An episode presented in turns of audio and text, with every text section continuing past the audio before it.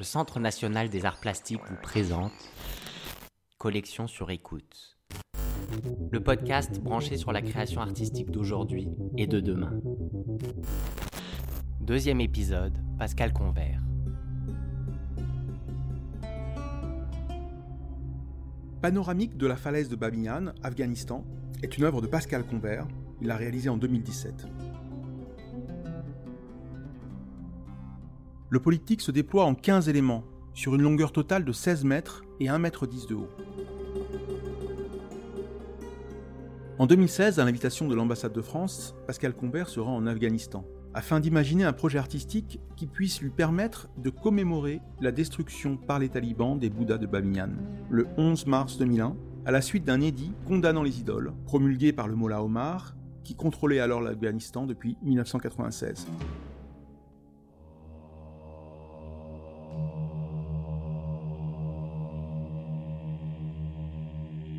Située au centre de l'Afghanistan, Bamiyan est aujourd'hui une petite ville qui s'étend d'est en ouest, le long d'une falaise, faisant face au sud.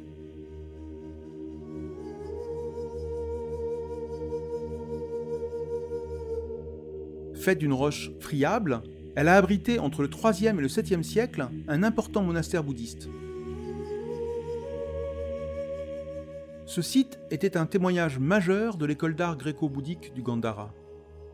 Sur la falaise, à l'intérieur de niches géantes, se dressaient plusieurs statues colossales, dont deux Bouddhas debout, l'un de 38 mètres à l'est, l'autre de 55 mètres à l'ouest. Outre ces niches, 750 grottes environ avaient été creusées, dont un dixième contenait des peintures murales et des sculptures en argile. Le CNAP a d'ailleurs fait l'acquisition dans un premier temps en 2019 d'une œuvre photographique de Pascal Combert décrivant l'une de ces grottes.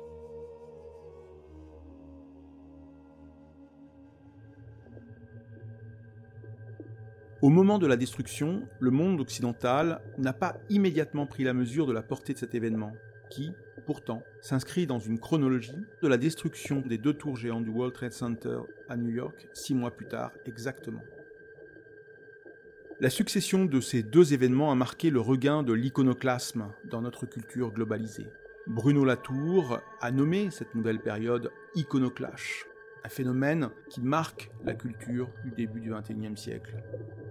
En prenant ses distances avec l'immédiateté de l'événement, Pascal Convert a voulu donner une image pensive à ce tournant historique. Il exprime en ces mots la destruction des deux Bouddhas géants à Bamiyan et des Twin Towers à New York a accéléré l'entrée dans le nouveau siècle et nous a appris que le retour des conflits culturels, économiques et surtout religieux irait de pair avec une utilisation toxique de la puissance des images. L'objectif premier de l'épuration culturelle, menée par les extrémistes islamistes, n'est autre que de nous faire littéralement perdre la mémoire, et avec elle, notre conscience. La question de la mémoire et de l'oubli est au cœur de son travail. Ses recherches l'amènent régulièrement à écrire sur l'image et la photographie, en participant ainsi, depuis l'activité artistique, à l'élaboration d'une pensée sur l'art, en traçant des ponts de relations entre des périodes historiques. Ces images ont été très très souvent exposées en France et à l'étranger et ont participé au débat sur la manière dont les artistes contemporains pouvaient se saisir des notions d'histoire et de documents.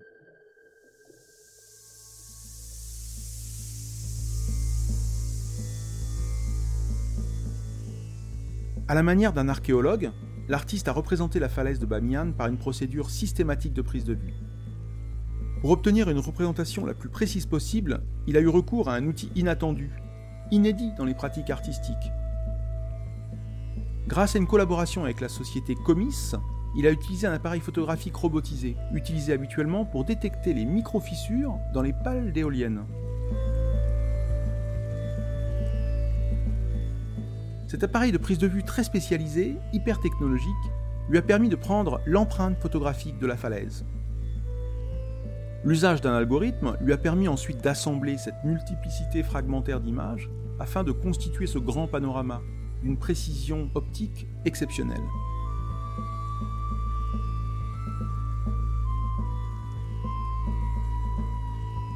Un deuxième paradoxe plastique dans la rencontre entre une haute technologie contemporaine et une technique appartenant au temps primitif de la photographie l'a conduit à utiliser le tirage au platine, une technique très précieuse, mais aussi très durable dans le temps.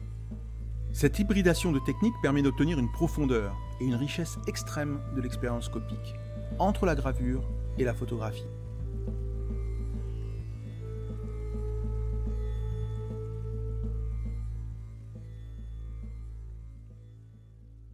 Pascal Convert dit avoir voulu répondre à la propagande visuelle de l'État islamique par une sculpture en morceaux, afin de tenter de voir ce que peut l'art face à ce cortège d'images d'hommes décapités et dont le projet est de disloquer autant les corps que la pensée.